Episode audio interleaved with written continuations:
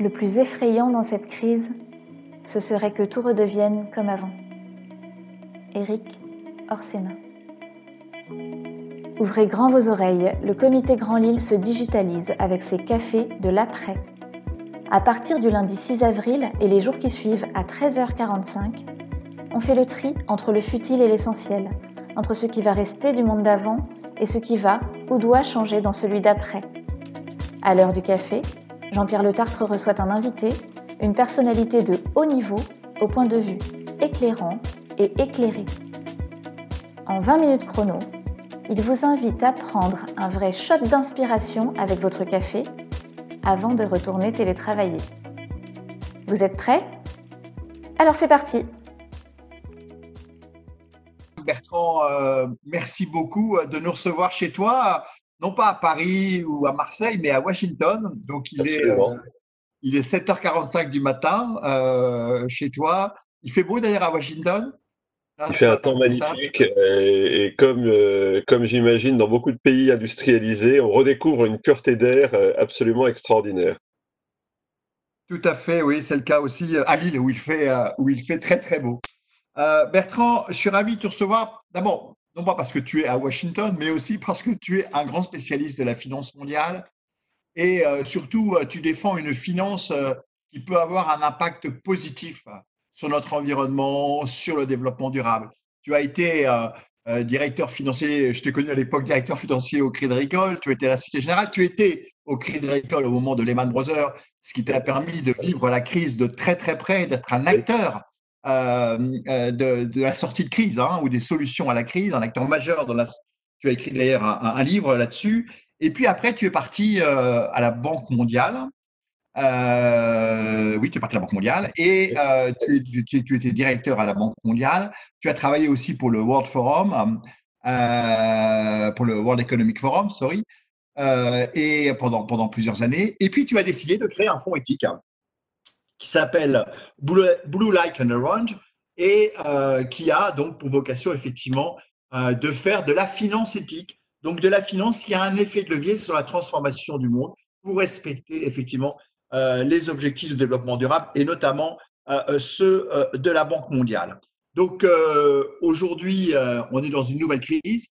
Alors on ne peut pas dire que ce sont les banques qui sont à la cause de la crise aujourd'hui c'est pas le système financier qui a créé le coronavirus, non? C'est sûr, ça? Non, non, il n'y a, pas, y a, pas de lien euh, ni direct ni indirect euh, entre le système financier. Mais ça, en revanche, ça repose en fait euh, nos questions de développement à l'échelle des pays, à l'échelle des continents. Et donc, c'est de ça dont, on va, dont on va parler aujourd'hui avec toi. Et encore merci d'être là. Bertrand, peut-être avant de rentrer dans cette question de la finance, peut-être un petit mot quand même sur comment on vit cette situation à Washington? Bah, La situation aux États-Unis, elle est, très compliquée, surtout, surtout euh, pour des Français, elle est très compliquée à comprendre euh, parce que les États-Unis, c'est un État fédéral. Et donc, on a euh, deux niveaux d'instruction à minima, si ce n'est un peu plus. celui qu'on entend à l'échelle internationale, celui que vous entendez, c'est évidemment le niveau du président Trump, parfois compliqué à suivre. Et derrière ça, euh, donc le même président qui a expliqué la semaine dernière que les gouverneurs, le gouverneur de chaque État, euh, avaient la main pour définir les stratégies de sortie, et qui le surlendemain a tweeté lui-même, eh bien écoutez, il faudrait libérer la Virginie et le Michigan, par exemple. Donc on a, il y a un sentiment un peu confus euh, qui rend cette situation très très particulière. au cas particulier de Washington, euh, il n'y a pas eu de vague spécifique de, coronavirus. Euh, il y a une forme de confinement qui a été décidée, mais elle n'est pas comparable euh, par son caractère à ce que vous avez pu vivre ou continuer à vivre en France.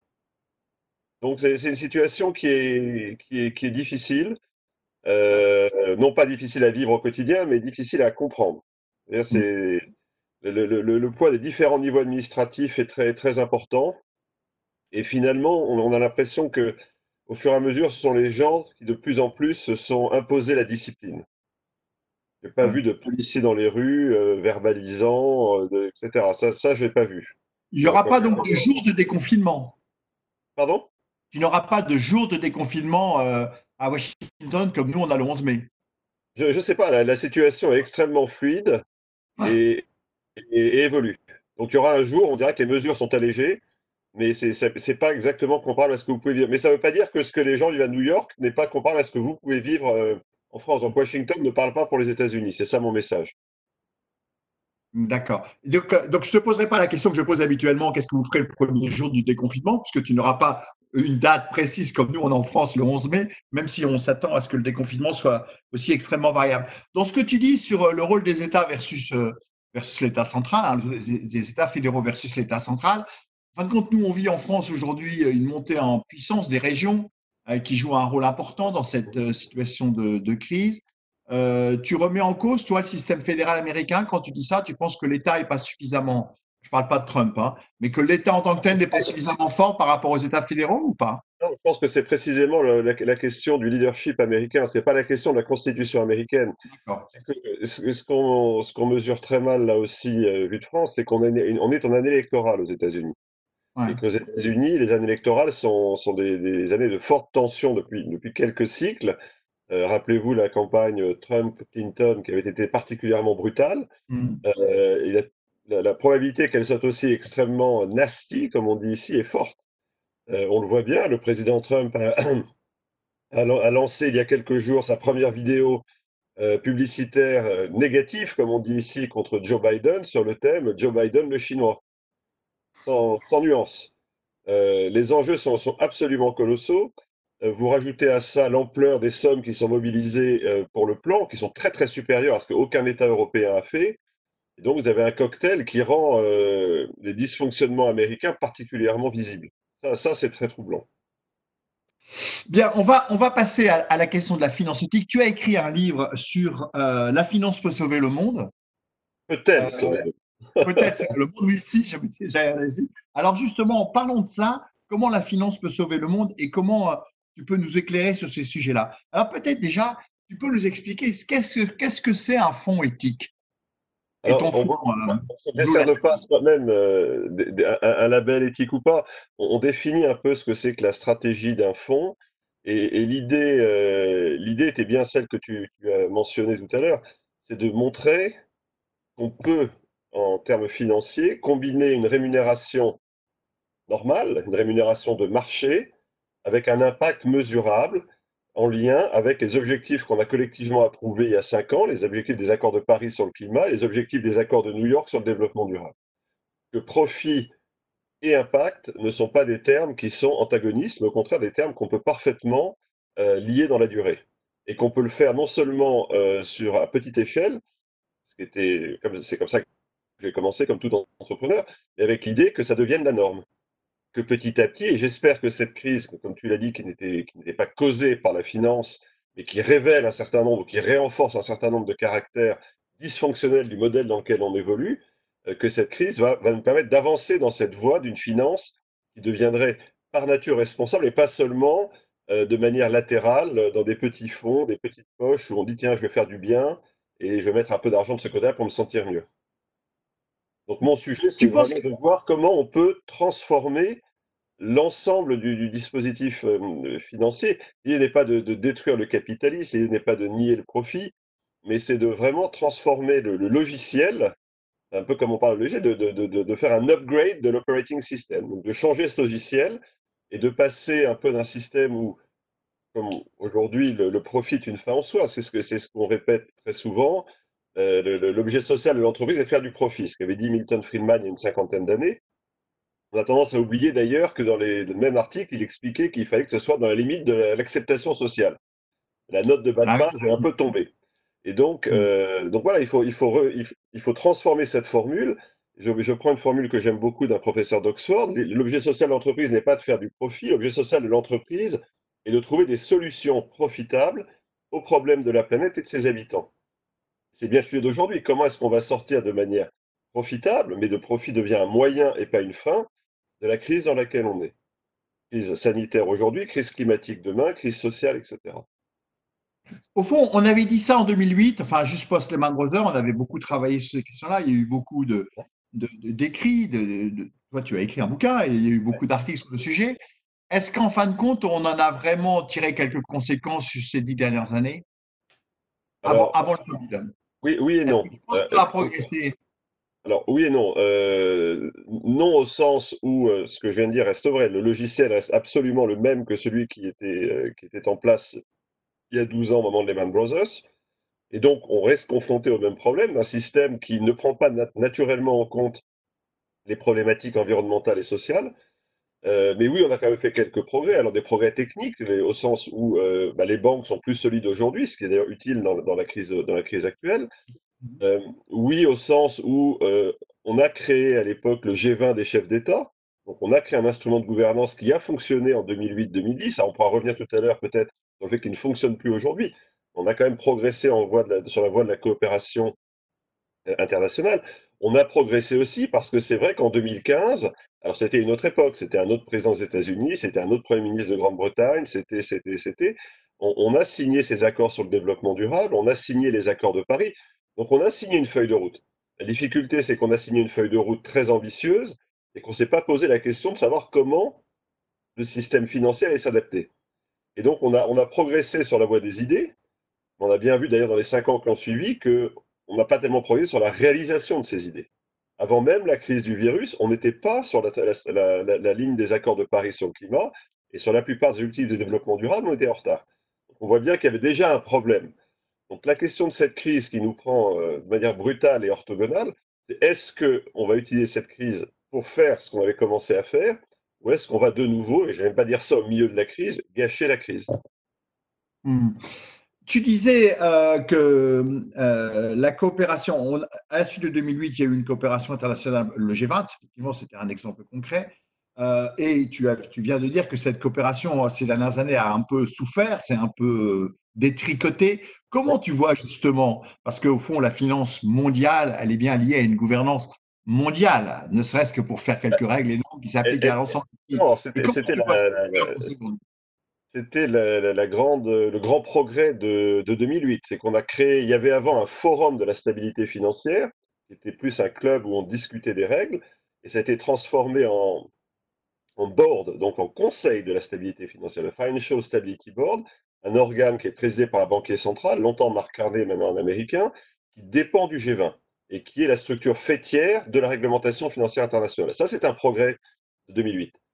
Donc, on a, on a créé ça, et ça, ça, ça, fonctionne toujours. Ce qu'on voit aujourd'hui, c'est qu'on a une crise qui est, vraiment mondiale. Enfin, il y a plus de la moitié de l'humanité qui est bloquée chez elle. Il n'y a, pas, a pas eu de crise plus mondiale que ça, euh, jamais, je crois. Et en même temps, quand on écoute ou qu'on regarde ce qui se passe au niveau des, différents G, notamment le G7 pour les grands pays occidentaux ou le G20 pour l'ensemble des, grandes économies de la planète, il ne se passe pas grand-chose. Euh, fondamentalement, le G20 aujourd'hui fait des additions. C'est-à-dire qu'il dit, voilà, on a mobilisé plein de milliers de milliards. En fait, il fait la somme du plan américain, du plan allemand, du plan japonais, du plan chinois. Effectivement, on arrive à des très gros chiffres. Mais faire la somme de 20 plans nationaux ne fait pas un plan international. Et il faut un facteur multiplicatif pour passer de, la somme de, nationale à multinationale. Alors, il y a eu un début de progrès la semaine dernière, où le G20 a dit euh, on, on, se met d'accord sur un moratoire d'un an sur le service de la dette pour les pays les plus pauvres. Ça, c'est bien. Hmm. C'est tout petit. alors, d'un côté, le G20 dit je mobilise 8 ou 10 000 milliards, et après, il dit je, fais, je soulage la dette pour 15 ou 20 milliards. Hmm. Les de grandeur. Donc, il n'y a pas de dynamique collective sur cette crise. Il n'y a, pas de dynamique collective euh, et pourtant euh, sur le, sujet de l'endettement, pourtant tous les États se sont, enfin la moitié de la planète s'est arrêtée pour des questions sanitaires. C'est-à-dire qu'ils ont mis l'homme la femme avant la finance et l'économie. Absolument. Est-ce que pas, est-ce que c'est pas une, une, nouveauté ça dans, le, dans la hiérarchie des. Oui, mais alors oui, alors ça c'est l'aspect extrêmement positif. L'aspect négatif, c'est mes hommes et mes femmes avant les hommes et les femmes du pays d'à côté. À la fois, on l'humain au premier plan, mais mon humain, pas l'humain en général. Il y a une histoire que, que, j'ai retrouvée euh, ces derniers mois qui est, qui, pour moi très, très révélatrice. Quand Reagan et Gorbatchev se rencontrent pour la première fois euh, en 1985 à Genève, la réunion part, part pas très bien.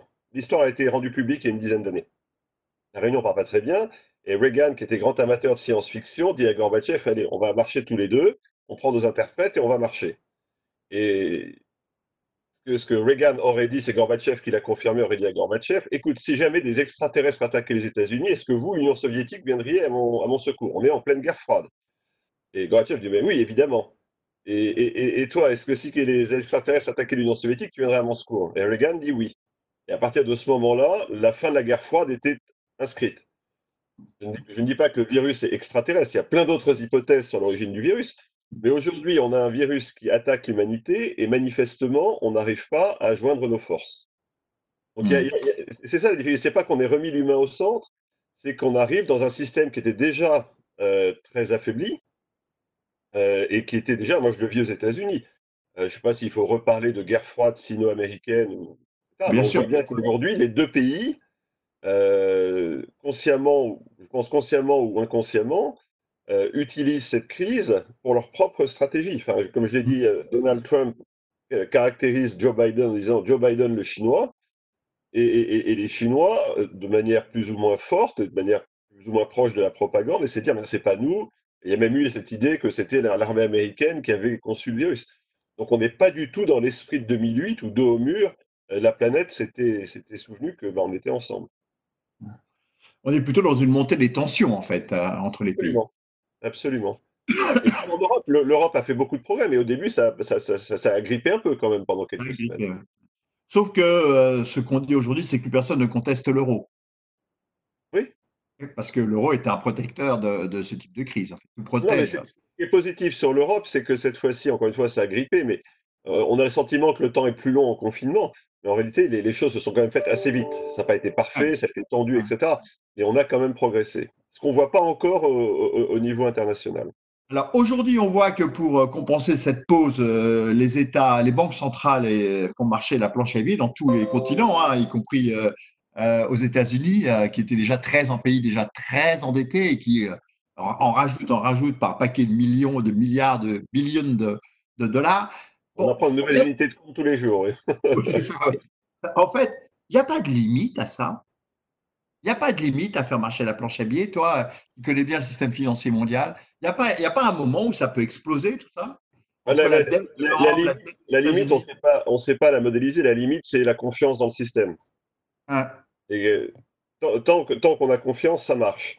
Et aujourd'hui, la, limite, elle est, elle est alors, euh, le, jeu est un peu plus compliqué aujourd'hui parce que certes, il y a toujours des marchés. On voit bien que ces, ces marchés, les investisseurs achètent toujours de la dette d'État même si elle est très peu rémunérée. Et tant mieux d'ailleurs, parce que sinon ça rendrait la situation encore plus intenable qu'elle n'est aujourd'hui. Euh, il y a un acteur très important dans, cette, euh, dans, cette, dans cet achat de dette qui sont les banques centrales, comme tu l'as dit. Il y a toute une partie de la mmh. dette qui est directement achetée par la banque, pas directement ou indirectement suivant les pays, euh, achetée par, par les banques centrales. Et, donc, c'est vrai qu'aujourd'hui, le, le, le, consensus que je rejoins est plutôt de dire que on a capacité à faire euh, ce que tu décris, donc à, s'endetter de manière importante, et que le risque, c'est plutôt de ne pas en faire assez que d'en faire trop. N'empêche que quand on sortira de cette crise, il faudra quand même se poser la question. Euh, Olivier Blanchard, donc, qui était chef économiste du Fonds monétaire, qui, faisait un, séminaire de même nature il y a quelques jours, il faudra quand même qu'on regarde nos manuels d'économie. Donc on va se reposer une série de questions sur la sortie de crise. Euh, on a été tous biberonnés, j'imagine, en ligne aujourd'hui sur les critères de Maastricht. Il ne faut pas dépasser 60% euh, de dette sur PNB, 3% de déficit public, etc. On n'est plus du tout dans ce, régime-là. Euh, comment, comment se passe dans la durée la relation qu'on a d'ailleurs que les Japonais ont, inauguré avant nous entre un État qui a 250% de dette sur PIB, donc deux fois le niveau italien d'aujourd'hui, mais dont je crois, pratiquement 50% de la dette est détenue par la Banque du Japon. Est-ce que c'est grave? Est-ce que ça peut durer? Le, Japon montre que ça peut durer. Alors le Japon, c'est un système qui est relativement fermé. C'est peut-être plus facile de ce point de vue-là. Mais on voit bien qu'on a des questions comme ça qui vont se poser, sur lesquelles on n'a pas beaucoup réfléchi pour l'instant. Et euh, ce n'est pas le moment d'ailleurs, mais je pense qu'on va avoir effectivement un gros travail de réflexion sur ce que ça veut dire, comment le fait-on, et comment est-ce qu'on renormalise après euh, Il y a quelques mois, le sujet de la réserve fédérale, c'était de normaliser son bilan. Ils avaient commencé à le faire diminuer. Et puis immédiatement, ils avaient commencé déjà à le faire remonter à la fin de l'année parce qu'il y avait un peu de tension sur les marchés repo. Et là, évidemment, on est reparti. Euh, donc voilà, bah, je pense qu'on apprend au fur et à mesure. Quand, j'étais euh, au Crédit Agricole en 2007, quand la, BCE a commencé à jouer un rôle sur les marchés, c'était très nouveau à l'époque, la Banque centrale, c'était celle qui augmentait ou baissait les taux. Je me souviens d'une question amusante. euh, c'était France Info, une émission qui s'appelait Question de Junior, où quelqu'un dit J'ai entendu que la BCE avait injecté 95 milliards, mais comment ils ont eu le temps d'imprimer les billets? Donc, voilà, on a changé les rôles et on se retrouve effectivement euh, avec les banques centrales qui sont au cœur de tout le dispositif. Et on voit bien qu'en Europe, les banques centrales sont devenues un substitut à la coopération des États. En fait, la coopération des États, elle se passe très bien sur le plan budgétaire, elle se passe de manière relativement souple et finalement pas, pas très visible sur le plan, euh, sur le plan bancaire. Alors, venant un peu plus à la microéconomie et pour euh, les chefs d'entreprise qui nous écoutent aujourd'hui, comment tu vois cette question pour les chefs d'entreprise par rapport à aujourd'hui, on a effectivement beaucoup d'endettement, euh, enfin de facilités bancaires accordées aux entreprises pour passer cette difficulté avec des plus et des moins. Hein, Ce n'est pas toujours le cas malheureusement, il y a quelquefois des points de friction, notamment parce qu'en France, on a garantit 90%, tu sais, des fameux prêts garantis. Euh, et, donc, ça pose des questions de sélection euh, qui ne sont pas toujours faciles à vivre euh, dans certaines situations. Mais comment tu vois, pour un chef par rapport à la question de la finance, est-ce que tu penses que, au fond, effectivement, il a intérêt à, en tirer un maximum des emprunts possibles et à s'endetter un maximum pour passer cette crise parce que de toute façon, les taux seront bas et que peut-être que demain, il y aura des allègements de la dette ou un prolongement de l'échéance des remboursements. Ou est-ce que tu penses qu'à un moment ou à un autre, il peut y avoir euh, un renforcement, je dirais, des règles prudentielles bancaires qui commenceront à être hyper endettées aussi et qui viendront dire non, on stoppe les crédits, on arrête les facilités, on augmente les taux? Est-ce que, tu penses que la prise, la prise de conscience du risque pour les banques peut monter fortement et avoir des conséquences sur leurs clients et les entreprises? C'est un sujet dans la durée. Ce n'est pas un sujet aujourd'hui au sens où les banques sont bien capitalisées et qu'elles sont regaranties par les États. Euh, donc je ne crois pas qu'il y ait de sujet de court terme. Encore une fois, comme je disais tout à l'heure, le risque, c'est plutôt de ne pas en faire assez que d'en faire trop. Alors c'est sûr qu'on va citer tel ou tel abus, telle ou telle chose, évidemment. Euh, bon, c'est malheureusement la vie. Quand il faut faire dans l'urgence, ben voilà, il y, a des choses qu'on aurait préféré ne pas faire, mais on les fait, c'est le prix à payer pour aller plus vite. Euh, non, la question va se poser si ça dure longtemps. Parce que c'est vrai que les, normes qui ont été mises en place après 2010, on les a un peu allégées euh, aujourd'hui de, toute nature. Les coussins euh, de sécurité, on les a autorisés à les employer. Euh, un certain nombre de, durcissements réglementaires ont été repoussés dans le temps, etc. Ça ne va pas disparaître. Ces normes, on ne les a pas faites parce que c'était pour embêter le système, c'est parce qu'il y avait une nécessité.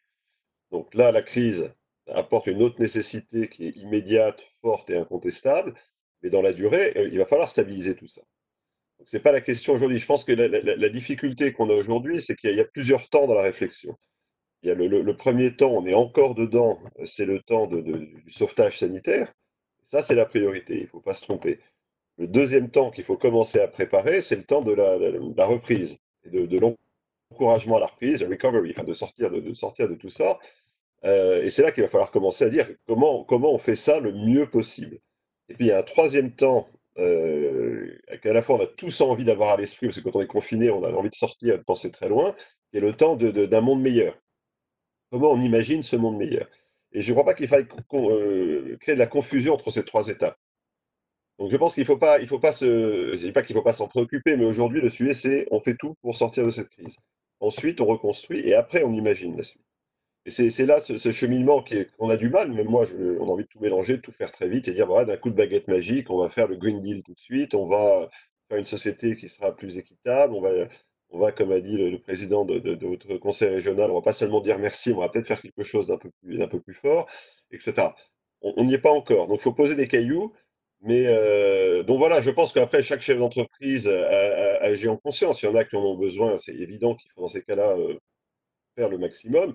Il y en a qui, il y en a qui, entre guillemets, dans un environnement qui leur profite. Il y a des gens qui sont du bon côté de la crise, si je puis dire. Mmh. voilà, chaque situation est individuelle. Je n'ai pas de conseil à dire du genre take the money and run. Ce n'est pas, pas le sujet. Je pense qu'on est mmh. tous responsables. On sait après, comme j'ai dit, il y a certaines personnes qui, entre guillemets, profitent. Bon, bah, c'est pas bien. Je pense que les GAFAM, les GAFAM en profitent actuellement, d'ailleurs? C'est une très bonne question. Euh, c'est une très bonne question. Les GAFAM, alors moi, je vois ça des États-Unis. Je n'ai pas le, que peut avoir quelqu'un qui, vit en Europe, par exemple. On les, trouve peu présents, nous. On les trouve peu présents, tu vois, même dans, dans l'action de solidarité. Alors qu'aux alors qu'aux États-Unis, euh, ils essaient de se racheter une virginité. Hein? Ils étaient quand même très critiqués, y compris par, y compris par Trump. il y a eu quand même quelques sessions au Sénat un peu orageuses avec, avec tous les leaders. Facebook a été mis sur le grill, etc. Alors, euh, c'est vrai que d'un côté, ils profitent de la crise, dans, les entreprises qui ont plutôt bénéficié, vous avez Amazon et Microsoft. Amazon était à plus 20 ou 30% depuis le début de la crise et, sur les marchés, et Microsoft à plus 15 ou plus 20. Euh, mais c'est vrai qu'ils sont relativement visibles. Alors après, ce qu'ils font dans la réalité, je ne sais pas, mais on les entend beaucoup. Euh, Zuckerberg dit qu'il veut mettre Facebook au service de la résolution de la crise. Google et Apple sont en train de travailler ensemble sur des solutions sanitaires. Enfin, il se passe, il se passe beaucoup de choses dire que ce sont des saints, non. Mais euh, donc je sais pas. en tout cas, c'est intéressant parce que euh, ils vont forcément avoir une stratégie de, bah, vous voyez, on, fait, on est un bien public. Euh, mmh. Sans nous, ça ne marcherait pas. Le confinement sans les GAFAM, c'est juste très dur. Mmh. Donc c'est intéressant de voir la stratégie américaine en ce moment, oui. En Europe, en Europe, si tu dis parler de bien public, on penserait à nationalisation, en fait. Je, dis ça en souriant. Non, mais c'est très intéressant. Mais ça aussi, on le, voit, on voit bien dans les deux stratégies de, je dirais, de sauvetage financier mis en place par, par les États-Unis et par l'Europe sont tout à fait opposés. Euh, en Europe, euh, on, a, repris collectivement la stratégie allemande de 2008 qui était le chômage partiel. On a protégé les emplois. À tel point, comme l'a dit, je crois, Emmanuel Macron, que l'État maintenant paye pratiquement la moitié des salariés français. C'est mmh. un truc euh, inouï. Mmh, mmh, aux États-Unis, au contraire, le, programme vise à, protéger les entreprises. Donc, on aide le business à payer ses loyers, à payer toutes ses charges fixes, mais pas les emplois. Et donc, on a sorti, et d'où les chiffres absolument apocalyptiques euh, du chômage chaque semaine. on est à 22 millions de personnes. La population active américaine, c'est en gros 160 millions de personnes. Vous avez eu en, quatre semaines 22 millions de personnes qui se sont retrouvées au chômage. Alors, même si les conditions du chômage ont été un peu revalorisées, ce n'est pas les conditions françaises. Et donc, vous mmh. avez d'un seul coup une vague. Et, effectivement, un, de mes amis américains qui a eu des responsabilités chez Obama me disait We have two different experiments. On a, deux expériences différentes. Là aussi, le, futur va dire si vous avez eu raison ou si nous avons eu raison. Le pari américain, c'est que euh, on protège les entreprises qui, vont tenir dans la durée, et dès que ça redémarre, elles vont pouvoir euh, réembaucher. Après, après c'est au cas par cas. Si les gens ont bien gardé leurs... Enfin, comment le système d'un point de vue micro va fonctionner? Alors c'est peut-être vrai qu'une grande entreprise va pouvoir récupérer ses gars. Est-ce que, mmh. est que le coiffeur ou le boulanger récupérera? Je ne sais pas. Mais c'est deux mmh. expériences extraordinairement différentes, avec un petit risque euh, politique euh, qui n'est pas, avéré aujourd'hui, c'est que la, réserve fédérale euh, s'est portée acquéreur d'à peu près tout sauf les actions. Donc elle est acheteur en dernier ressort et sans limite de tout actif financier. Et donc elle tient les marchés elle, apporte un plancher euh, euh, au, marché, pendant qu'en même temps, donc ce que les États-Unis appellent Wall Street, et pendant ce temps-là, Main Street, donc la, la grande rue euh, de, la ville américaine, elle, elle fait la queue aux banques alimentaires. Donc, comment, comment est-ce que ça va fonctionner dans la durée? Est-ce qu'on va avoir une tension entre, entre les gens qui Encore une fois, Wall Street a protégé, en gros, les puissants et a laissé les petits. Ce n'est pas encore le cas aujourd'hui, mais c'est une question qui se posera dans la durée, je pense. Oui qui est quand même une question qui est liée aussi à l'acceptabilité des inégalités, qui est sûrement plus forte euh, dans, aux États-Unis qu'en Europe. Alors oui, mais en même temps, euh, je pense que la prise de conscience des inégalités, elle, est, elle, est, plus forte depuis quelques années. Ça a été mis en évidence par la première campagne Sanders euh, contre Hillary Clinton. C'était de nouveau mis en évidence par la deuxième campagne Sanders. les, les, chiffres que j'avais calculés juste avant la crise du virus, donc sur les, les 10 ans de, de, marché haussier, euh, les marchés avaient créé 40 000 milliards de dollars de, de valeur boursière, enfin d'effets de richesse, qui bénéficient plutôt au top 1, 2, 3, 4, 5% Dans le même temps, les revenus réels des 50 les moins favorisés avaient soit stagné, soit diminué. Mmh. Et ça, c'était de plus en plus visible. Donc, il y, avait, c'est devenu un thème, euh, un thème central. C'est une partie de ce qui a permis l'élection de Trump.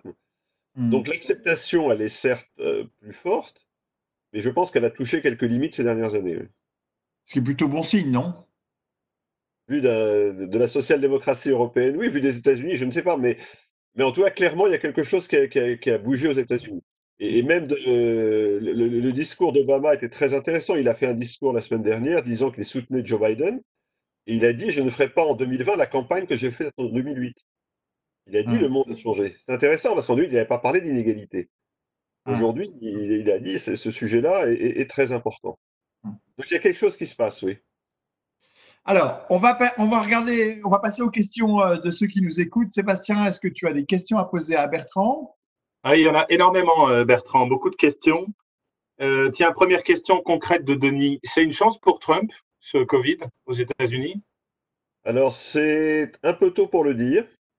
Au début, il a plutôt rebondi en popularité. Aujourd'hui, les gens le, le, critiquent sur sa gestion de la crise de manière assez significative. En même temps, euh, je pense qu'il ne faut jamais le sous-estimer. On a eu beaucoup tendance à faire. Il a, comme tous les leaders dans des pays en situation de crise, il occupe de manière disproportionnée euh, l'espace médiatique. Joe Biden n'existe pas en ce moment ou très peu. Euh, Trump a à sa disposition des caisses beaucoup plus remplies, une organisation de terrain beaucoup plus solide. Il n'a pas unifié un parti qu'il a déjà unifié, donc il a quelques atouts pour, pour la fin de la campagne il se trouve euh, aussi dans une situation où le système américain, euh, comme vous le savez, euh, il y a le vote populaire qui compte, mais qui compte pas beaucoup. Ce qui compte, c'est le vote par État. Et comme à chaque fois, tous les sondages le confirment aujourd'hui, ça va se concentrer dans cinq ou six États.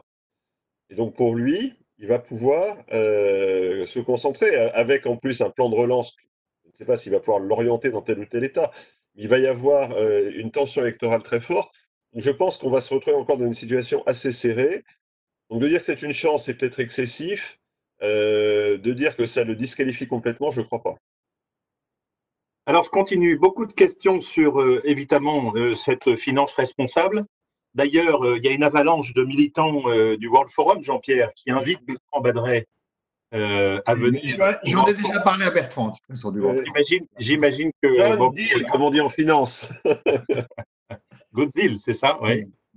octobre, sachant que les interlocuteurs, euh, je pense à Adrien, à Jean-Pierre Nacry, nous disent qu'ils ne savent pas encore si ça se passera en octobre, mais en tout cas, euh, vous pouvez déjà euh, cocher quelques dates à l'automne. Bon, beaucoup de questions. Et Valérie aussi nous demande la fameuse ou le fameux retraité de Californie. Qu'est-ce qu'il en a à fiche de cette finance responsable? Donc, comment les fonds de pension peuvent-ils devenir responsables avec des problématiques de gouvernance? C'est la, question à 100 000 milliards de dollars. Alors, il y avait un début d'évolution. Alors, il ne fallait pas se raconter trop d'histoires, mais il y avait un début d'évolution euh, d'ores et déjà avant la crise, donc il y a quelques siècles. Le, ce qu'on a appelé, alors là aussi, euh, peut en discuter à l'infini, euh, les, approches socialement responsables, les approches ESG, toute une gamme d'articles où on focalise beaucoup le, green bond, etc. Toute une série de produits qui mettaient au cœur ces sujets-là. Euh, et, c'est vrai qu'il y avait ça, ça commençait à décoller. J'ai toujours été à la fois très en soutien de ce mouvement et en même temps, je me suis jamais euh, dit ça y est, c'est fait. Je pense qu'il y avait une partie de ce que les Américains appellent le lip service, c'est-à-dire qu'on dit bah voilà, oui, c'est très bien, regardez ce que je fais. Euh, ma, crainte, c'est que toutes ces choses qui se passaient étaient sur base volontaire. Il n'y a rien qui vous obligeait à aller dans cette direction et notamment euh, pour parler du retraité californien, mais c'est vrai pour l'assurer euh, sur la vie en France, il y a ce qu'on appelle les obligations fiduciaires. Les obligations fiduciaires, c'est vous maximiser le profit sous contrainte de risque. Et ça, ça s'impose à vous. Vous avez beau être un gestionnaire de fonds de pension, un gestionnaire d'assurance vie particulièrement généreux, ouvert, etc. Si vous n'êtes pas rémunéré du risque que vous prenez, vous n'avez pas un profit qui est en lien avec ce risque, vous ne respectez pas vos obligations fiduciaires. Donc c'est pour ça que le fonds que, j'ai créé euh, dit, vous avez la rémunération et en plus l'impact. Mais ce qu'il faut, c'est qu'effectivement, ce, lien devienne, devienne, absolument systématique. Et c'est pour ça qu'on est passé d'un mouvement euh, à, base, à base volontaire. Alors en France, on a un tout petit peu formalisé côté entreprise avec la raison d'être. Jean-Pierre connaît bien ça. Enfin, il y a quelque chose qui s'est passé, mais qui reste encore très, très fragile. la Business Roundtable, qui est, il n'y a pas tellement d'équivalent en France, qui regroupe les 200 plus grandes entreprises américaines. La Business Roundtable avait, euh, en 1997 ou 1998, dit euh, Nous sommes pour le shareholder capitalism, le capitalisme actionnarial, le financier, celui dans lequel on vit aujourd'hui. C'était, ce qu'avaient dit les 200 entreprises américaines. Et on oublie peut-être qu'au mois d'août l'année dernière, ces mêmes 200 entreprises ont dit Non, non, en fait, ça, ça ne marche pas. Il faut mm. le capitalisme des parties prenantes, le stakeholder capitalism. Il faut qu'on prenne en compte nos fournisseurs, nos clients, nos collaborateurs, les sociétés, society, les, les, communautés dans lesquelles on vit, etc. Alors les gens ironisaient en disant, bah, ça y est, c'est le nouveau du lip service, vous nous racontez encore des histoires, etc. Mais c'est un événement. Il y avait des choses qui se passaient. La, thèse que je défends aujourd'hui, c'est de dire que tout ça est sympathique, va dans la bonne direction, contribue à une meilleure compréhension de ces sujets par la population, mais que tant qu'on ne change pas profondément les règles, ça reste en surface. Et comme toute chose fragile, ça peut être balayé. Si le patron du fonds de pension change, si le patron de, Danone change, ou que, sais-je encore, c'est pas ce que fera le successeur. Il n'y a pas de règle qui lui dit tu continues. Et donc, le vrai sujet qu'on va voir, si on est sérieux, après la crise, et Jean-Pierre connaît ce métier, c'est de savoir est-ce qu'on va regarder au fond toutes ces règles techniques qui font le capitalisme d'aujourd'hui? C'est les normes comptables, c'est les obligations fiduciaires, c'est les modes de rémunération, c'est la manière dont, opèrent les agences de rating, mais c'est aussi la manière dont le FMI accorde ses prêts, etc. Donc toutes ces règles qui sont calées sur l'objet social et de faire du profit. Et donc est-ce qu'on est capable de s'éloigner de ça ou pas? Je n'ai pas la réponse. Moi je milite pour qu'on passe au système dont je parlais tout à l'heure, euh, mais, si on veut qu'effectivement le retraité de Californie se pénètre de ça, il, faut qu'il soit récompensé et incité à le faire. Donc toi, tu dis qu'en fait, les bonnes intentions ou les bonnes volontés ne suffiront pas. Il faut qu'on change les règles du système. Et là, là-dessus, elle, permet d'entraîner. Elle, donne, des temps de départ. Mais après, il faut un peu le cadre. dans la durée les règles du cadre, en fait, hein, pour, euh, Pour, que pour, que chacun puisse jouer dans le cadre. Quand tu dis ça, tu penses, bon, on pense bien sûr aux règles comptables, qui est un sujet dont on a déjà parlé tous les deux. Il y a d'autres sujets, les, règles prudentielles, euh, les règles. Euh, et, je, parle des obligations fiduciaires.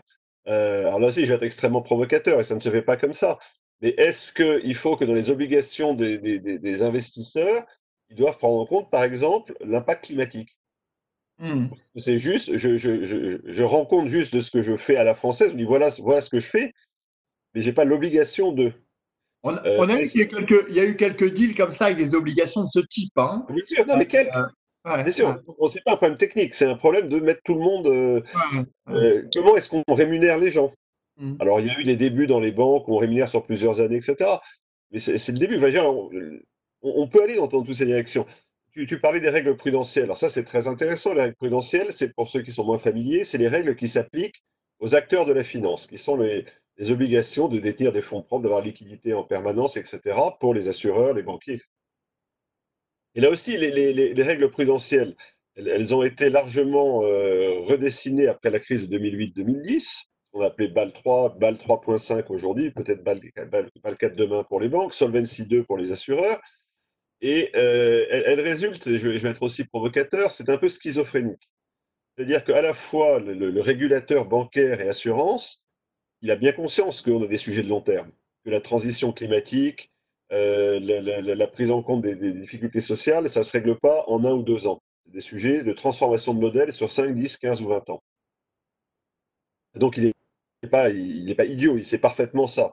En même temps, son job, c'est d'éviter que le système financier verse dans le fossé demain.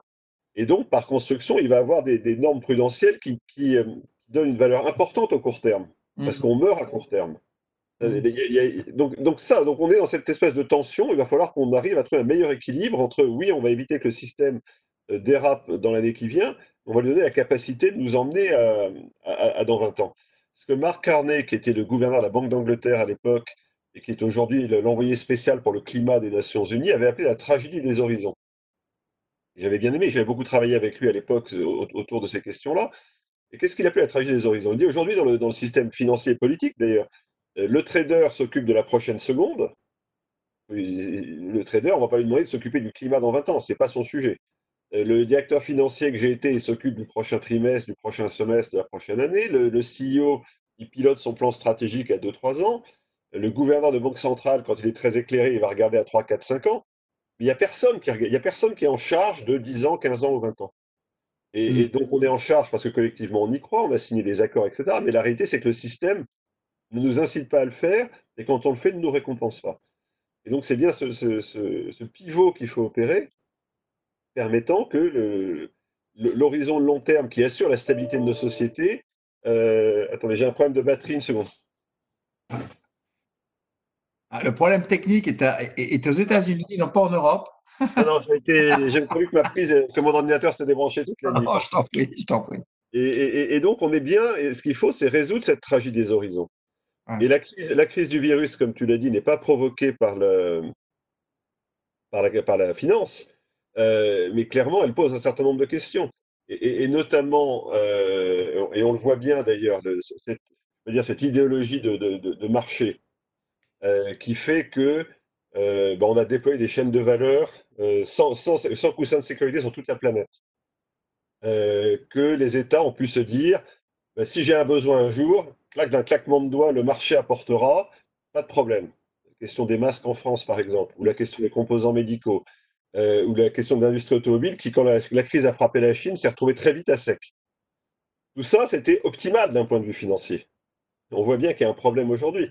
Donc, comment est-ce qu'on corrige ça hmm. et, ça va être compliqué parce que le, modèle intègre assez peu la, déconstruction de tout ça. Hmm. en fait, tu es, tu es pas le premier presque tous nos interlocuteurs depuis, euh, depuis 11, 11 euh, cafés euh, parlent de cette question de, que tu as de la tragédie des horizons, en fin de compte, et de la question du court terme versus long terme, moyen terme, en termes de stratégie et de mise en œuvre d'un plan d'action. Est-ce qu'il y a une autre question, Sébastien, avant, parce que je vois que l'heure avance, ou deux, deux, oui, il y en a deux. Il y en a plein. Il y en a plein, mais je vais en prendre deux. alors, je m'excuse, j'ai été déconnecté pendant une minute ou deux. D'ailleurs, ce sera un petit clin d'œil à tous ceux qui ont des enfants, parce que je pense que j'ai une de mes filles qui est en train de se connecter sur, euh, sur le Wi-Fi. Et donc là, je suis un peu embêté. Bref, euh, si le Covid-24 arrivait en 2024, on, recommence tout pareil?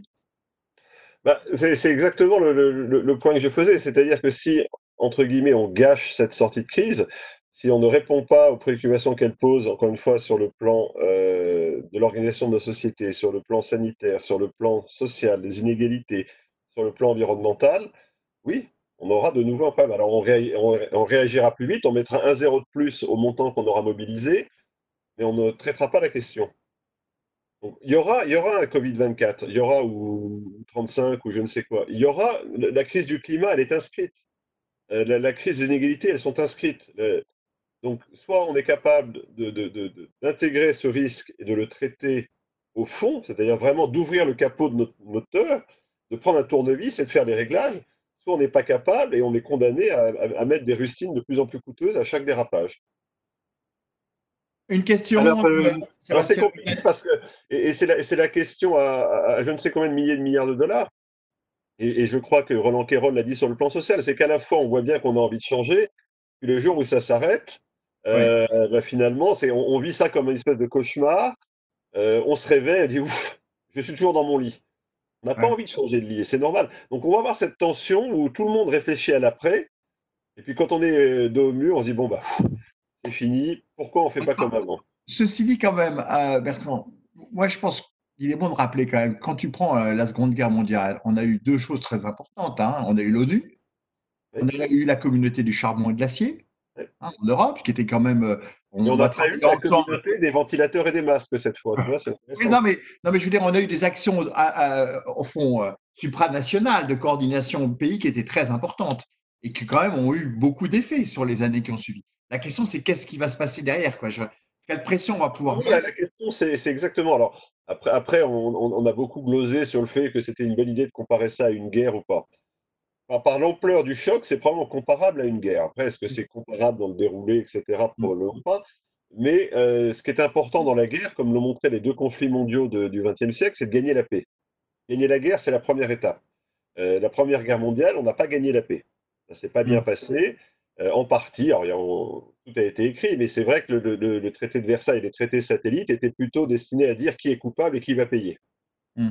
alors que tu l'as dit, en, en 44-45, euh, on avait pris acte du fait qu'on avait raté la séquence précédente. Et donc, on a travaillé très en amont sur Bretton Woods et le système financier international, sur les Nations Unies, hmm. euh, le plan Marshall, euh, la construction européenne. Donc, on a reconstruit quelque chose. Et, donc, j'espère qu'en sortie de, Covid, on va plutôt avoir un schéma à, la Bretton Woods ou aux Nations Unies qu'un schéma au traité de, ressemblant au traité de Versailles. Euh, c'est lié, ça ne va pas être de, dire qui sont les coupables, etc. Mais la réalité, pour revenir à ce que je disais au début, c'est que c'était un peu ça qui est déjà en train de se passer. On va expliquer que les Chinois ont menti, que les Américains ont été contraires, que les Français ont été meilleurs ou moins bons que les Italiens ou les Allemands, etc. Et, donc, c'est vrai qu'on a un climat qui n'est pas naturellement propice à euh, organiser une grande conférence euh, pour, un, pour un modèle durable, équitable, etc. Et c'est pour pourtant ça qu'il faudrait viser. Mais il, faut, il faut y croire. Et au fond, si on n'a pas les leaders qui le font, il faut que chacun d'entre nous pousse à ce que ça se fasse, à ce que ça se produise, que des initiatives comme la tienne, avec ton fonds, montrent effectivement le chemin. Oui, je, crois. Ça, c'est, une... Alors, ce qui va être très intéressant, c'est que cette crise, qu'on le veuille ou non, va bousculer les acteurs. les États vont se retrouver euh, à la fois euh, plus gros et peut-être plus fragiles. Mmh. Ils vont être très endettés, ils vont avoir leurs mains partout, mmh. y compris dans des entreprises qui auront été nationalisées, etc. Ça va être très compliqué pour l'État de gérer tout ça, même si en France, on aime bien faire ça, euh, gérer des, centaines de situations individuelles, etc. Et ça va être vrai dans beaucoup de pays. Ça va pas être facile. Donc, on va avoir un État qui va devoir se, réinventer, qu'il le veuille ou non. On va avoir des entreprises qui vont être mises euh, sur le grill, entre celles qui se seront bien comportées et celles qui se seront mal comportées. Et je fais, je fais le pari que la RSE euh, d'avant va pas suffire.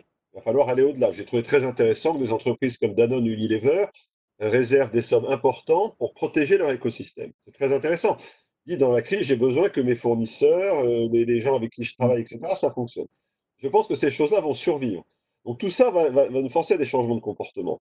Et ce qui va être intéressant, c'est de voir comment on va déployer de manière euh, astucieuse et en même temps à grande échelle des nouvelles relations entre public et privé. Ça, ça va être essentiel parce que, parce que ça, va être indispensable. Ça va être indispensable. Les nouveaux, jeux collectifs, en fait. Hein. Voilà, on ne peut pas avoir dans la durée la moitié des salariés français payés par l'État, euh, la moitié du tissu industriel euh, économique français nationalisé. Enfin, ce n'est pas raisonnable. Donc, il faut qu'on mm. retrouve une économie de marché responsable derrière. Et ça, on ne va pas le faire. Ce n'est pas l'État tout seul qui va le décréter. Donc, il faut que euh, les entrepreneurs, et puis chaque citoyen comme consommateur, investisseur, euh, euh, employé, membre d'une ONG, etc., se pousse. Quand on a un défaut de leadership, il faut que ça, comme tu dis, il faut, voilà, mais c'est pas Mais à l'autre bout de la pyramide, s'il n'y a pas de leadership, le G20 ne marchera pas. Donc c'est voilà, il faut. Écoute, Bertrand, euh, euh, on continuerait bien, mais je pense que tu, dois prendre ton breakfast, là, peut-être sûrement. Euh, vrai café, oui. J'espère que c'est un café plutôt européen qu'un café américain, parce qu'ils sont vraiment très mauvais, les cafés américains. Et je voulais te remercier. Je voulais te signaler aussi ton livre. je voulais revenir sur ton livre parce que la, finance peut-elle sauver le monde? Parce que franchement, je conseille à, tous ceux qui nous écoutent de l'acheter, parce que c'est un livre qui nous explique justement ce qui s'est passé dans la finance mondiale et quelles sont les perspectives, et qui est dire, très accessible euh, à la lecture, et d'ailleurs qui était traduit en plein de langues, hein, si mes souvenirs sont exacts. Une dizaine de langues. Pardon? Une dizaine de langues. Oui, une dizaine de langues. Donc c'est un best-seller. Euh, et, donc, et donc je recommande à tous de bien le lire. Donc euh, Bertrand, tu nous as expliqué que profit et impact n'étaient pas antagonistes, qu'il fallait passer au fond des petites choses qu'on fait dans notre coin pour être bienveillant, pour faire bien à la société, à quelque chose de beaucoup plus massif qui soit inscrit euh, au cœur euh, de nos opératifs modèles, de nos systèmes économiques. Et pour ça, que ça devait passer par un changement du cadre, un changement des, règles, un changement du système, et qu'il fallait que chacun se mobilise euh, pour changer ces règles afin de effectivement d'arriver vers une, économie plus bienveillante et respectueuse des conditions de développement durable et donc des conditions d'une planète à long terme. Et donc pour ça, il faut réconcilier la tragédie des horizons euh, que tu nous as cité et qui me semble être extrêmement importante, effectivement, dans, dans le contexte dans lequel on est aujourd'hui, même si, comme tu nous l'as dit aujourd'hui, et on l'a répété souvent dans ces cafés de l'après, il y a plusieurs temps à la crise. On a le, sanitaire, le recovery qui va, pour la France, démarrer euh, mi-mai, et puis après, euh, la vision du monde. Et il faut qu'on soit tous mobilisés parce qu'au fond, ce, ce n'est pas que de la responsabilité de nos leaders, politique, j'allais dire, c'est aussi notre responsabilité à chacun d'entre nous. Merci beaucoup Bertrand, bon petit déjeuner et à très bientôt. Donc au plus tard, en tout cas au World Forum de Lille euh, en octobre. Merci Bertrand. Merci à, à tous, bonne fin de journée, au revoir. Au revoir.